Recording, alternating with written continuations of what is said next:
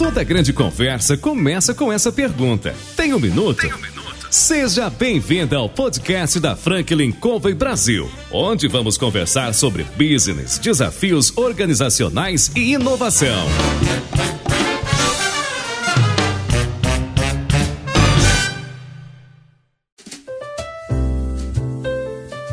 Olá, pessoal. Aqui é o João Palmeira, consultor sênior da Franklin Covey Brasil. Nós estamos no nosso podcast Tem um Minuto. Você tem nos acompanhado, nós somos muito agradecidos e nesse período temos trazido para você diferentes assuntos, trazido aqui CEOs, diretores, presidentes, gestores, empreendedores e especialistas em diferentes áreas para contribuir para a nossa gestão no dia a dia, trazendo esclarecimentos, uh, dissipando dúvidas, esclarecendo alguns pontos que podem certamente ajudar você na sua gestão, no seu negócio. Bom, hoje, como é de praxe, nós ligamos para a doutora Samira de Mendonça. Ela é proprietária do escritório Tanos Madeira Advogados Associados e perguntamos a ela, doutora Samira, você tem um minuto? Com certeza. Boa tarde a todos. Gostaria de agradecer esse convite e me sinto honrado em poder contribuir, com um minuto ou não, dando qualquer esclarecimento aí para vocês. Bacana, nós aqui agradecemos. Hoje o nosso bate-papo ele vai ser sobre planejamento sucessório. Talvez muitas das pessoas que estão nos ouvindo aqui ouçam é, pela primeira vez o que é, então eu gostaria que você pudesse falar um pouquinho da tua experiência aí, é, o que te trouxe para trabalhar especificamente nessa área e o que é o planejamento sucessório. Eu lido muito com o dia a dia dos meus clientes, porque cada vez mais a atividade de advogado se torna algo muito mais pessoal. Né? Há pouco tempo atrás, o que vinha ocorrendo no mercado era que as pessoas contratavam grandes escritórios para gerir o patrimônio. E aí ficava uma coisa meio informal, que levava em consideração aquilo de uma forma mais global do que personalizada. Diante desse cenário, com a burocracia de todo um sistema judiciário, o inventário é um dos temas que mais demandam atenção na nossa área, porque geralmente ele demora em média no Brasil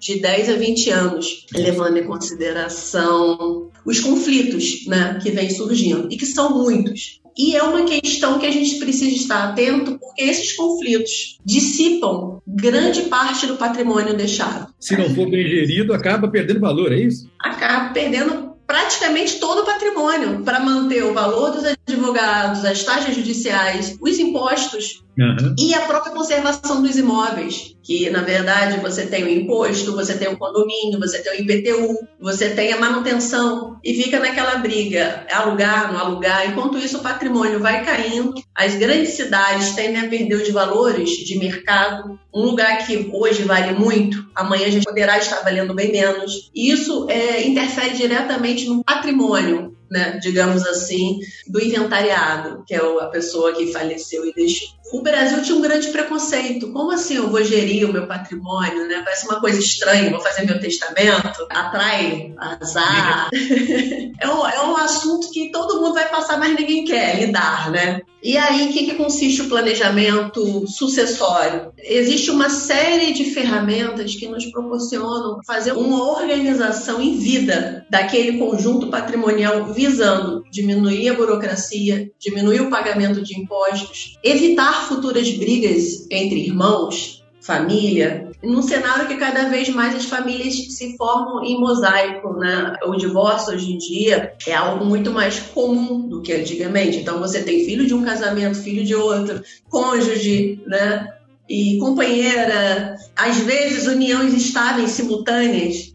Então, isso tudo no inventário a gente não vai finalizar nunca. E o planejamento sucessório se dá através de testamento, doação, usufruto, seguro de vida, previdência privada e uma série de possibilidades que a gente precisa, na verdade, é através de uma análise pessoal da pessoa interessada para poder compor. Eu acho que isso que você está falando quebra, de certa maneira, um paradigma, né? Porque quando você fala sobre gerenciar o patrimônio, mesmo que eu tenha meia dúzia de casas, quatro, cinco comércios, eu digo assim, puxa vida, mas será que eu preciso? É? E a gente não se dá conta do ônus que talvez os herdeiros terão se você agora não se preocupar com isso, né? Exatamente. A gente fala gerir patrimônio e a pessoa pensa, nossa, mas eu não tenho patrimônio, eu tenho uma casa, né? Ou então você acha que é uma coisa de, pessoas ricas demais, muito longe da sua realidade. Mas veja bem, desde que você esteja um patrimônio e que você esteja no interesse de compor aquilo de uma forma amigável,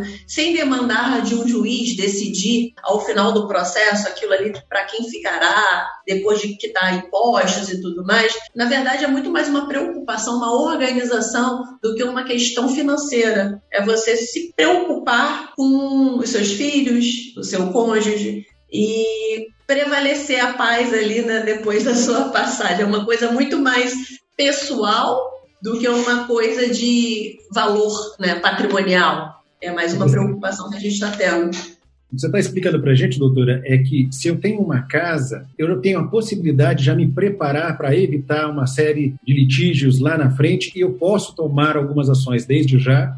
Eu não preciso ter um patrimônio gigantesco, mas eu posso tomar algumas atitudes desde já para deixar os filhos ou para as pessoas, enfim, que forem da minha escolha, né, aquilo que eu tenho. Ou seja, qualquer um de nós deve e pode se preocupar com isso hoje. Já não é uma coisa que é só para quem tem milhões, né? Não, muito pelo contrário, é uma coisa plenamente possível, porque vou te dar um exemplo prático. Se eu tenho uma casa, às vezes eu não quero deixar aquela casa até o meu falecimento. Eu posso utilizar aquela casa, fazer uma doação hoje, respeitando os herdeiros, e instituir um usufruto vitalício em meu nome. Então, o que, que isso vai evitar? Isso vai evitar também deixar a pessoa à mercê do imposto de transmissão. É a maior questão do Brasil atualmente. Eu vou entrar nesse tópico para você entender porque cada vez mais o planejamento sucessório é algo que deve ser feito por todos. Porque a gente vive num país e que tem o um menor imposto de transmissão, que já é muito alto, em, dentre os países desenvolvidos. Aqui o teto no Brasil é 8%. A título de exemplo, exemplo, eu posso. França, esse imposto é 60%. Então, se você deixa uma casa, 60% do valor daquela casa deverá ser paga para transmitir para os herdeiros. No, no, Japão é 55, na Alemanha é 50, na Inglaterra é 40, nos Estados Unidos é 40. A gente tem esse cenário e tem o Brasil precisando de receita, né? A gente está cada vez mais diante do Covid, né? Então eles estão tentando de todas as formas pegar esse limite que é um limite fixado pelo Senado, e os estados delimitam. Cada um tem uma que pode chegar até aquele limite de alíquota. No Brasil, 8%. São Paulo, a máxima é 4%. Rio já está em 8. Nossa. Então, todo essa, esse planejamento vai depender do estado que você mora, da alíquota máxima. A título de curiosidade, durante a pandemia, o Sindifisco Nacional, né, que é uma entidade, entrou um pedido já para aumentar essa alíquota do Brasil para 30%. Que loucura! Então, é uma coisa plenamente possível. A gente está vendo aumentar, nesse período, o grande número de doações. Por isso, as pessoas estão tentando segurar esse 8%, que já é algo muito elevado para a gente, evitando, assim, pagar é, no futuro 30% sobre o imóvel. É isso. E é então. um valor, às vezes, impraticável para a família, né? Impraticável, porque a classe média, às vezes, a gente tem uma casa ali, se você pegar uma casa e avaliar, e você tirar 8% para pagar de transmissão, junto com as taxas judiciárias, junto com o advogado, junto com manutenção, é algo inviável. Então, esse patrimônio vai, de lá, vai, vai ser vendido muitas vezes, você precisa pedir um juiz para vender, para pagar as dívidas. E o planejamento ele busca né, evitar ou pagar menos impostos. E, e aí a gente tem uma série de características para poder favorecer esse cenário.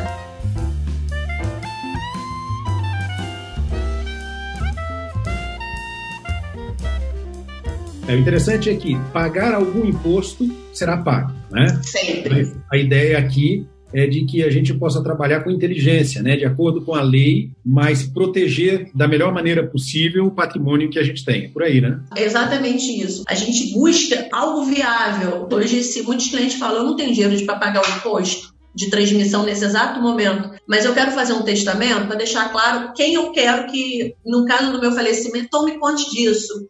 É, seja o responsável por realizar a locação, se eu vier a falecer, para depositar esse dinheiro, para que é, não haja tanta briga enquanto o patrimônio é, sofra apenas a perda. Então, mesmo você não tendo dinheiro para pagar imposto, você faz, faz essa organização através de outros institutos, né? Dentre eles o testamento. Mas quem tem uma possibilidade está preferindo realizar a doação para evitar essa possível, que é para mim muito claro, esse aumento de alíquota. É uma coisa quase impensável, né? Porque se você para para pensar, 30% de um imóvel, grande maioria das famílias tem a casa própria, morre o esposo ou morre a mãe, você tem três, quatro filhos, né? às vezes já em idade adulta, você vai ter a partilha desse bem com um imposto de 30%, mas tudo o que envolve, quer dizer, talvez 40% do valor total do imóvel vai embora. Sim, né? Depois de muitas vezes, exatamente, o herdeiro vai herdar algo muito menor do que propriamente é que você deverá pagar, né? Se você tem aí três filhos, possivelmente ele vai herdar menos do que o próprio Estado, através das taxas. O que você está dizendo para a gente, doutora, é de que hoje nós devemos pensar com seriedade a respeito dessa situação. Isso existe uma sugestão em relação à idade? Por exemplo, você já está, como no meu caso, né? eu tenho 55 anos e tenho três filhos. E eu tenho algumas casas que, enfim, que eu comprei ao longo da vida. Quer dizer, eu já deveria estar trabalhando ou pensando nisso para proteger o patrimônio da melhor maneira possível. Agora, tem uma idade mínima? Se eu estou com, sei lá, 40 anos, né? ainda estou na flor da idade, do trabalho e tudo mais, minha aposentadoria está aí 25 anos para frente no mínimo. É um momento também de pensar? Na verdade, de forma direta, não existe idade mínima nem máxima para a gente planejar, né? E a gente, uhum. infelizmente, não sabe exatamente quando a gente vai falecer. De fato, é isso. E uma razão é que o planejamento não é algo fixo. O planejamento é uma fotografia do momento. Então, hoje você tem três casas, amanhã você pode comprar mais uma e mudar o cenário. Como a gente tem que respeitar que 50% do seu patrimônio tem que ficar para os seus herdeiros necessários, a gente tem que buscar sempre equilibrar essa balança. Então, hoje, veja bem, se você faz um testamento hoje dividindo sua herança, mas amanhã você vende uma casa, compra um novo bem, a gente refaz esse testamento, que é algo muito simples. Então, o planejamento acompanha você no decorrer da sua vida. Desde que você esteja visando sempre a menor harmonia para os herdeiros, fugir de burocracia e pagar menos imposto, é algo que vai te acompanhar sempre. Porque você não tem limite para fazer testamento, você não tem limite nenhum. Você tem a melhor organização para o seu momento. Então, essa questão de idade é algo que a gente não utiliza muito. Tem gente fazendo planejamento com 40 anos. Acho que é bem interessante o que você está falando, doutora, porque aqui na Franklin nós discutimos sobre os sete hábitos das pessoas altamente eficazes e um dos hábitos, o hábito 3, tem a ver com planejamento. Primeiro, mais importante. Para vocês que estão ouvindo a gente aqui, é uma discussão interessante porque às vezes as pessoas elas não se dão conta da importância do planejamento. Para você que chegou agora, está ouvindo a gente, eu estou aqui discutindo com a doutora Samira de Mendonça, do escritório Thanos Madeira Advogados Associados. Ela é sócia e é especialista nessa área que nós estamos discutindo, que é o planejamento sucessório, que é algo que muitas vezes as pessoas acreditam que só para os mais ricos mas como a gente está percebendo aqui, é uma questão de planejamento. Doutora, você falou sobre seguro de vida, né? Uhum. Isso é algo importante dentro desse planejamento, né? Porque o seguro de vida você pode fazer de qualquer idade, maior idade, né? Acho que dos 18 você pode ter um seguro de vida sem problemas, não é isso? Exato. É algo muito comum, né? E que é bem utilizado o seguro de vida, porque ele visa, em resumo, o seguinte: proteger o patrimônio. De que forma? Eu pago um valor fixo por uhum. mês para dar essa segurança de que quando houver um falecimento, aquele dinheiro não precisará entrar em inventário, é uma questão então já é uma liquidez muito mais rápida do que se for um dinheiro aplicado numa conta bancária, que a gente vai precisar pedir autorização judicial para poder movimentar. Tem esse viés. Tem o segundo viés, que eu posso não acumular um milhão durante a minha vida, digamos assim. Mas se eu pago um prêmio referente àquele valor, eu garanto que meus herdeiros possuam aquele valor em determinado momento da minha vida, da minha morte, né? Que é o caso do, do seguro de vida. Por que eu falo isso? Porque além do seguro de vida, tem um instrumento que é, concorre com ele hoje, que é a previdência privada. Eu não sei se a gente já, já posso entrar né, nesse, nessa meada, que difere, na verdade, do seguro de vida por uma outra razão. A previdência privada é algo que você, na categoria VGBL, tem a mesma natureza do seguro. A gente não paga o imposto de transmissão. Então, esse 8% que entra sobre o dinheiro que está na minha conta não vai entrar sobre o dinheiro que está aplicado ou em VGBL ou na categoria seguro de vida. A segunda questão é que imposto de renda incide apenas sobre os frutos daquele valor. E a liquidez é imediata. Eu posso simplesmente indicar os beneficiários a partir da certidão de óbito esse dinheiro já é transferido. Então eu garanto que o processo seja executado da melhor forma possível, sem dilapidação patrimonial direta, porque ali eu, eu fiz toda uma organização visando já a questão de garantir o futuro do meu filho. Muitas pessoas têm um filho ali no terceiro, segundo casamento, com oito, nove anos de idade, então se preocupam até com a escola né, da criança. Então, tem essas categorias que hoje em dia a gente pode trabalhar. São categorias muito interessantes no que diz respeito à praticidade, a fugir do imposto e outras questões que a gente precisa analisar caso a caso. Eu acho que o, talvez um, um, dos grandes desafios que a gente tem é cultural, não é? As pessoas no Brasil não têm essa cultura de, por exemplo, o seguro em si. Nos Estados Unidos, né? Meus filhos moram lá, enfim, você é obrigado a ter um seguro. É importante que você tenha um seguro do carro, da casa, enfim, contra terceiros, né, para acidentes de terceiros e tudo mais. Isso é muito importante. Mas é alguma coisa que eu vejo que, apesar de nós termos aí, né, 50, 60, 70 anos aí de empresas das mais diferentes, né, oferecendo todo tipo de seguro, existem um leque gigantesco, as pessoas, eu acho que elas têm uma certa resistência. Né? Faz seguro de carro, porque o risco é grande, mas um seguro de vida, às vezes, ou porque a empresa tem, ou porque talvez tenha acontecido algo muito próximo, mas não é uma cultura. É, assim como não é uma cultura, por exemplo, fazer o planejamento sucessório.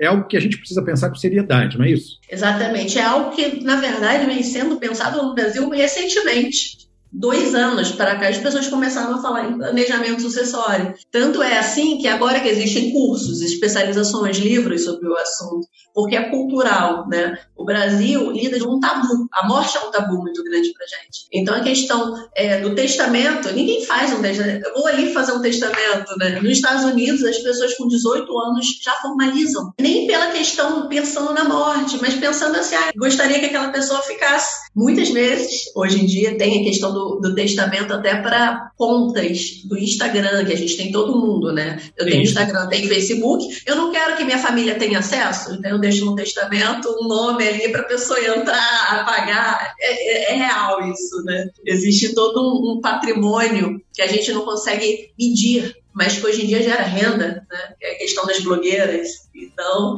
tem todas essas questões.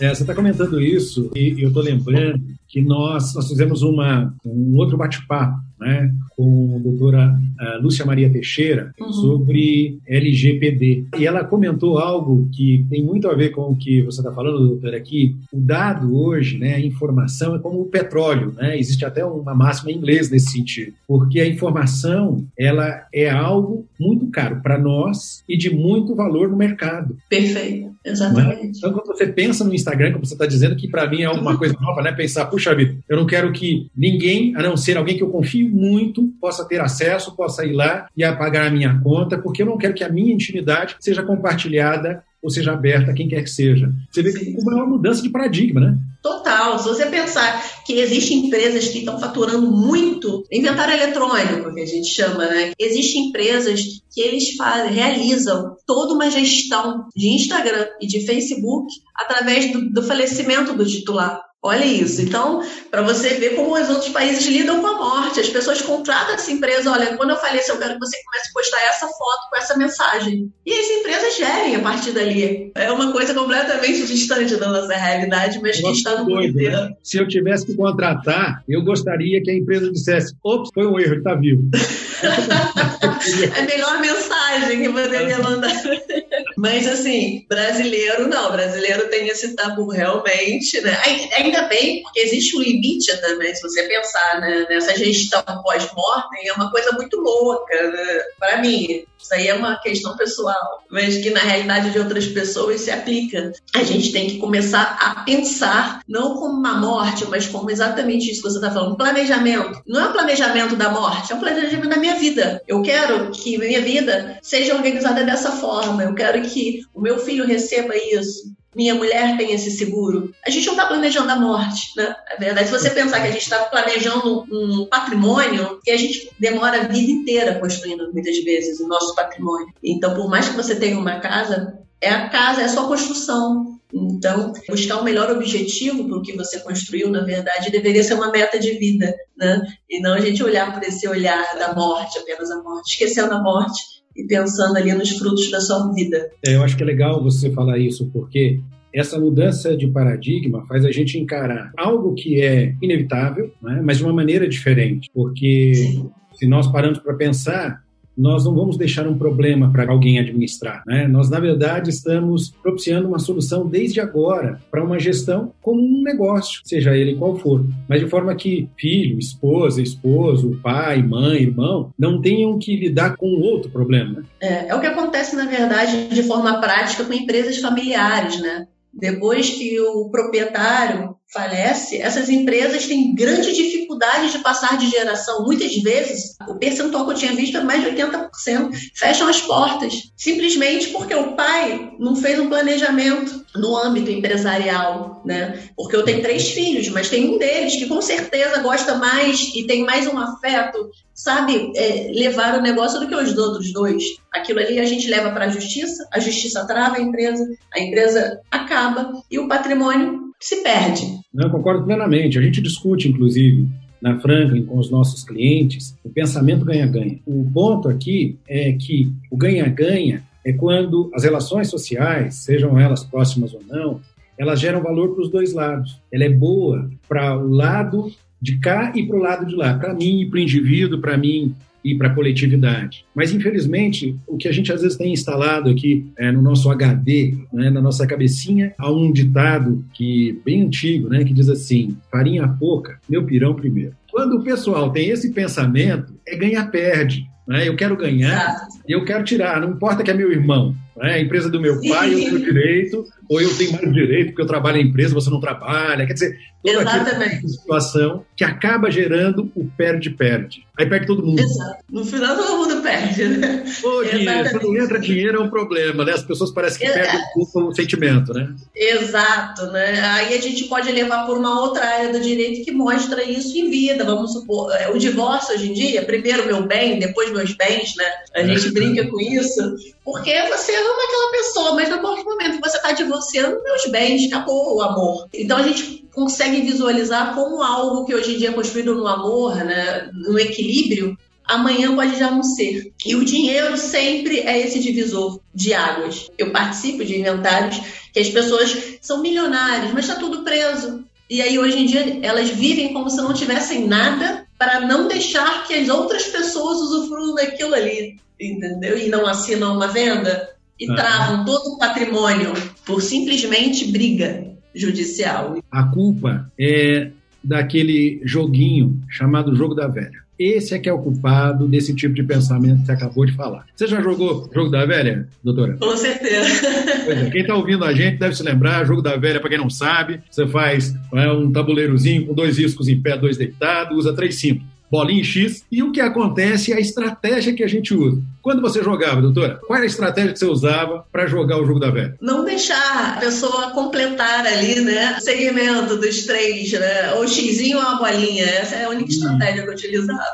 Olha só, essa estratégia que eu acho que 99,9% de quem jogou na infância usou. Vê como é que você acabou de ratificar a minha suspeita, que é o jogo da velha culpado desse nosso pensamento egoísta. Exatamente. Porque quando a gente é criança, a gente é ensinado que para a gente ganhar alguém tem que perder, né? E cresce achando que tudo bem, a vida é assim, eu tenho mais direito que você, mesmo eu sendo seu irmão, não importa que são os nossos pais. Né? Eu sou mais velho, eu Sim, tenho que dirigir. Exatamente, é o egoísmo característico do ser humano. Né? E aí, no final, a gente se depara com essas brigas judiciais sem fim, de geração para geração. É isso, exatamente isso. No final ninguém ganha, todo mundo perde.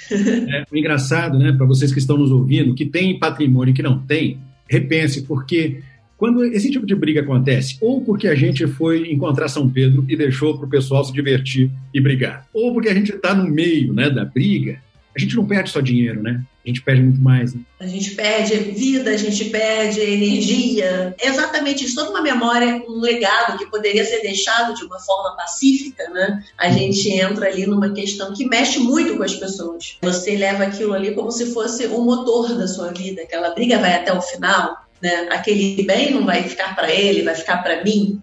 Então é justamente isso, é um planejamento da paz. Né? Você planeja isso visando evitar essas questões aí. Eu acho que é legal você que está ouvindo a gente, né? Como eu estou fazendo agora nesse bate-papo aqui com a doutora Samira a respeito de ter alguma coisa, né? Porque Claro que é legal você poder construir um patrimônio e usufruir dele, né? mas a vida não é só isso. Na verdade, isso acaba perdendo valor em algum momento, quando às vezes ou você está perto da morte, é? ou quando você já tem uma certa vivência, né? não, não, diria nem idade, tem gente velha que é irresponsável, tem gente nova que é super responsável, já tem muito, já tem uma bagagem, né? Mas assim, é quando você se dá conta de que dinheiro é bacana, pode comprar um montão de coisa, mas o, o essencial não compra. E se você não se preparar para isso, às vezes você vai perder, não é só dinheiro não. Que dinheiro vai e vem, né? A gente ganha, a gente perde. Agora, o relacionamento social, a afinidade, o amor, o parentesco né, sanguíneo, aí, enfim, isso tudo é muito, mas muito mais importante. Então, você que tem uma casa, duas casas, dez casas, cem casas, mil casas, pensa na importância de se planejar desde já, né? Mas deixando assim a, a brincadeira de lado, eu acho que é uma coisa nova. Você falou dois anos, né? Que as pessoas estão se Na preocupando verdade, mais, é isso? As, é, porque não existe levantamento oficial, né? Já que a gente foge da justiça. Eu sou uma advogada que eu fujo da justiça. Uhum. Eu, eu, eu evito a justiça, né? E isso é uma mentalidade que todo mundo deveria ter. O juiz é alguém completamente estranho da sua vida. Que ele vai julgar aquilo ali de uma forma extremamente fria, sem te conhecer, sem conhecer a sua vida, sem conhecer. Para que a gente delegar a nossa responsabilidade quando a gente pode planejar planejá-la, né? Então, essa questão não existe um levantamento oficial, mas existe, quando a gente entra em contato com os cartórios, a gente percebe que nos últimos dois anos houve um aumento em mais de 80% de testamento, que é um exemplo, doação com usufruto, que é um outro exemplo. Então, essa questão no Brasil é algo muito novo, é um novo viés. As pessoas estão olhando para a justiça cada vez mais como um lugar que elas não querem estar. A justiça hoje pode ser realizada de outras formas. Então, você prevenir continua sendo mesmo o melhor remédio. Na minha área, em todas as áreas, a gente pode resolver de uma forma consensual, para que delegar para um terceiro né, o seu futuro? É algo novo, eu acredito que será cada vez mais comum quando as pessoas perceberem que não está diretamente ligada à morte, mas está ligada a um planejamento, a evitar a burocracia, a fugir do aumento dessa alíquota, que é algo muito sério, né? Você hoje pagar 8% sobre o seu patrimônio, mas amanhã você pode pagar 30%. Quem quer perder para o Estado? Então a gente precisa é, centralizar ali e tomar conta né, do que a gente vem construindo, que é a nossa memória, que é nosso legado.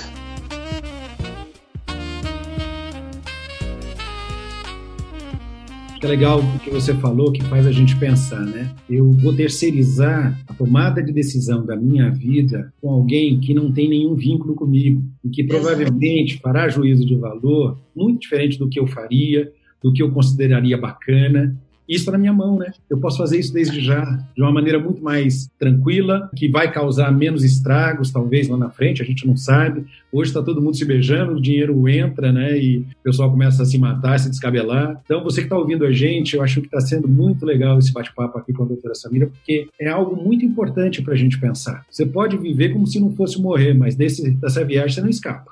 Pensa nisso. E tendo isso em mente, Planejar aqui vai fazer toda a diferença. E não é só para gente, né? É planejar para quem a gente ama, porque isso é que é o importante, né? Seja um seguro de vida para proteger os estudos dos filhos ou para proteger a condição de subsistência até que a esposa ou os pais possam reorganizar a vida, né? Porque eu acho que dá uma desorganizada quando, por exemplo, a pessoa que é a responsável, né, ela simplesmente deixa de estar ali. E geralmente você não está esperando, né? Por mais que a pessoa esteja doente no hospital, você ainda tem esperança e fé de que ela vai se recuperar, que ela vai sair. Não é por aí, doutora? É exatamente nisso. O luto, né? Você, às vezes, no luto, você não consegue é, gerir aquela ideia. Mas no Brasil, as pessoas não sabem. Você não pode escolher ou não fazer o inventário é algo obrigatório. E se você não entra, digamos assim, na justiça em dois meses, você ainda paga mais multa. Então a pessoa aqui é, sai ainda mais caro, a pessoa aqui não tem direito nem de ter luta. Às vezes eu tenho um luto de seis meses, não, eu tenho que estar na justiça discutindo, pagando imposto, transferindo propriedade. Né? Então a gente não tem como fugir disso. Então, esse viés do seguro de vida, muitas vezes, é, é, algo eficaz, porque gera aquela renda que a pessoa. É a última coisa que a pessoa quer pensar, né? Quando o ente querido parte mas na verdade é a primeira que ela vai ter que utilizar, porque ela vai ter que ter aquele dinheiro para pagar o juiz, o imposto, enfim, toda essa organização ali do que ficou, né? Então é algo muito sério, assim como a previdência privada, que você pode deixar um valor para ser sacado de uma só vez ou sacar de forma mensal pelos seus beneficiários. Então hoje em dia a gente consegue, né, lidar com isso aí de uma forma muito melhor do que no passado, que esses institutos eram completamente desconhecidos pelos brasileiros, porém muito utilizado né, fora do Brasil. Entendi. Nos paraísos fiscais, através das holdings. Né? Quem já ouviu falar, vou fazer uma holding patrimonial para proteger meu patrimônio? Então é algo assim que no Brasil é novo, mas fora a gente já vê sendo utilizado de grande forma. É, é uma coisa para pensar, né? Mesmo você que está ouvindo a gente, que como eu só tem uma bicicleta papagaio e uma carrocinha de, de hot dog, pense seriamente em fazer o seu planejamento. Mas falando aqui, sério, doutora, é, tem sido bem esclarecedor porque ajuda a gente a pensar, né? A pensar no presente mas pensar no futuro. Você, com a sua experiência, você comentou agora que é recente, pelo menos é uma informação não oficial, né, de que existe uma mudança, os cartórios mostram isso. Você citou 80% de crescimento, né, é, nesse sentido. É um movimento que está ganhando melhor entendimento e mais ações que podem ajudar a proteger o patrimônio. Nesses últimos minutos, eu gostaria que você pudesse nos aconselhar. Nós que temos uma casa, duas casas, nós que temos filhos pequenos, somos arrimo de família, temos aí, não é, sob nossa responsabilidade, os pais que já estão mais velhos, ou como você também comentou, que é muito comum, né? Eu tenho o segundo casamento, então eu tenho o filho do primeiro, eu tenho a filha da minha esposa e depois nós temos um filho em conjunto, né, que é uma família que foi constituída, uma nova família. Então, qual seria, ou quais seriam alguns passos, ainda que vamos dizer assim, básicos, mas essenciais para que a gente tenha esse planejamento bem feito, para que não seja um susto para as pessoas que a gente ama se eventualmente a gente vier a falecer. Seria ideal. O ideal para qualquer pessoa, independente da, vamos dizer, falar assim, da quantidade financeira que ela acumulou né, através de bens e patrimônio, é você organizar a sua vontade, o primeiro passo, através de um testamento. Porque você, olhando o seu testamento, você vai saber a sua vontade. Eu quero que essa casa fique para esse filho, aquela outra para um outro filho. Porque testamento é algo muito simples de ser feito, é algo barato, é algo que você não precisa pagar nenhum imposto e que vai te dar o primeiro passo, que é a sua vontade. É isso que eu ia te perguntar, porque a gente pensa em testamento, eu só conheço testamento de filme, né? Aí eu olho para filme e falo assim: não, testamento é uma coisa de gente que tem muita posse, então deve ser caro. Tá? Não vou nem lá olhar, não vou nem querer saber, porque eu não vou ter dinheiro. E pelo que você está dizendo, não é isso. Né? Não, testamento hoje em dia é uma das coisas mais baratas que existem no próprio cartório, né? Você vai ali, você declara a sua vontade daquela forma e ele vai ter que ser respeitado. Então, querendo ou não, você não vai gastar para se organizar naquele viés da sua vontade. Obviamente, você vai ter que ter um acompanhamento judicial, porque a gente tem que respeitar a cota de 50% dos herdeiros necessários. Eu falo isso porque muitas pessoas querem deixar bem para as pessoas que não são descendentes direto, ou cônjuge, ou companheiro. A gente precisa ter esse cuidado, né? Eu quero deixar para um primo que eu amo mas se eu não fizer o testamento, meu primo nunca vai receber, porque toda nossa sucessão obedece uma regra legal. Né? Então, o testamento seria o primeiro passo. Aí eu também quero que aquele meu filho ali, que tem 9 anos, tenha o estudo garantido até 18 anos. Então, eu contrato um seguro de vida com aquele fim, com aquela finalidade específica já seria um outro passo. Tá sobrando dinheirinho aqui, eu não sei o que fazer, previdência privada. Então são passos simples que você precisa iniciar. Depois que iniciou, você consegue planejar de uma forma cada vez mais adequada. Porque o principal é, o planejamento não é fixo. Então você não precisa se preocupar se você planeja hoje, mas muda de ideia amanhã. A gente pode lidar com todos esses instrumentos respeitando a sua vontade. Começando pelo testamento, a gente no final a gente está completamente organizado em relação aos seus bens, seus patrimônios. Legal ouvir isso que você está dizendo, doutora, porque dependendo do estilo cognitivo, a gente sabe que as pessoas, algumas pelo menos, levam a vida na flauta, não se preocupam muito, usam até um hino composto por um cara que eu adoro, um intérprete maravilhoso, compositor, Zeca Pagodinho. Né?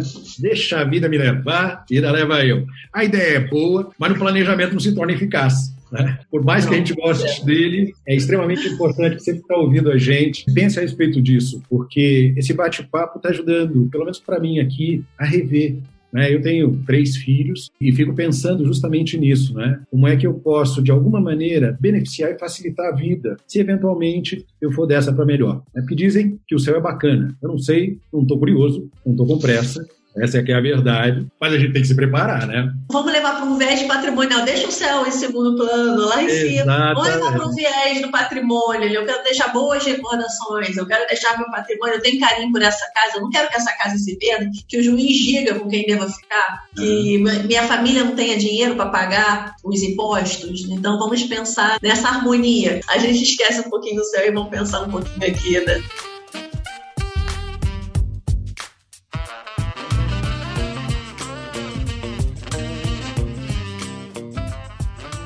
Estou lembrando do Gugu, né, que faleceu e das brigas lá que envolvem, né, a família, os filhos dele, a mãe das crianças, enfim, uma série de situações que a gente vê, né, na mídia e que é triste às vezes até na nossa própria família, né, entre os irmãos. Pessoal, nós estamos aqui discutindo com a doutora Samira de Mendonça a respeito da importância de você fazer um planejamento sucessório você está atento para coisas que podem fazer grande diferença, mesmo sendo passo simples, como um testamento, como a doutora Samira está comentando, que é algo que não é um absurdo, que não é algo apenas para milionário, mas que pode nos ajudar a ajudar um planejamento eficaz e a, de alguma maneira, proteger não só o patrimônio, mas as pessoas que a gente ama, para que elas possam usufruir daquilo que a gente construiu. Doutora Samira, é um prazer estar aqui batendo papo com você.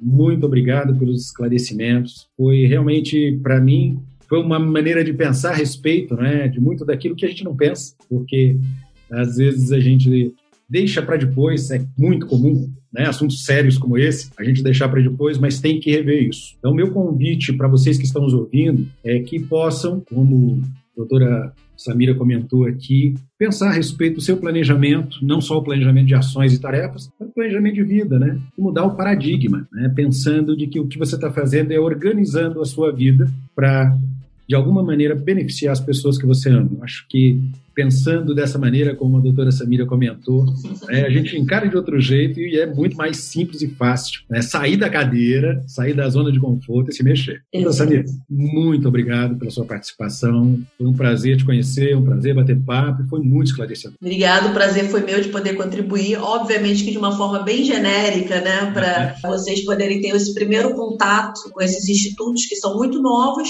mas são, como eu diria, é extremamente importantes para a gente fugir, para a gente assumir nossa responsabilidade, né? A gente tem tanta responsabilidade, pagar imposto, pagar tudo em vida, a gente acaba esquecendo do que a gente constrói. Então, se a gente olhar com carinho para o nosso legado, né, que é um legado que nem sempre é patrimonial, né, a gente pode deixar de delegar funções que o Estado toma de uma forma tão fria, né, através de impostos, através de cobranças, e proteger nossos entes queridos, nossos bens, proteger tudo de eventuais brigas, burocracias, dilapidação. Então, eu acho que o que eu puder ajudar estarei à disposição e agradeço mais uma vez a oportunidade. Olha, foi um prazer, espero que você volte para a gente bater um papo. Pessoal que está ouvindo a gente, minha sugestão é um assunto bacana, é um assunto interessante, foi muito leve, apesar de ser um assunto sério, você nos demonstrou, explicou de uma maneira tão, tão clara, tão didática. E a minha sugestão é, se tiverem dúvida, pessoal, manda pergunta para a gente, vamos ver se a gente se encontra de novo, doutora Samira, para bater, esclarecer, tirar dúvidas. Né? Eu, particularmente, tirei algumas aqui enquanto você explicava, e te convido desde já para o próximo bate-papo. Obrigado, viu? Obrigada a você. Estarei à disposição na guarda aí das próximas dúvidas eventuais, tá bom? Valeu. Obrigada. Pessoal que está com a gente, um grande abraço. Até a próxima e muito obrigado por nos acompanhar. Até lá.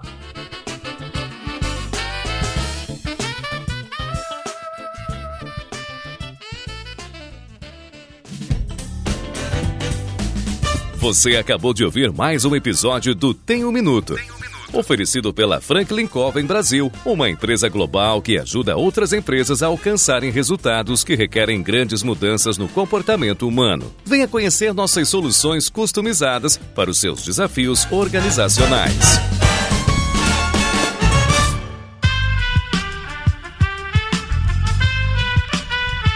Esse podcast foi editado por Aerolitos Edição Inteligente.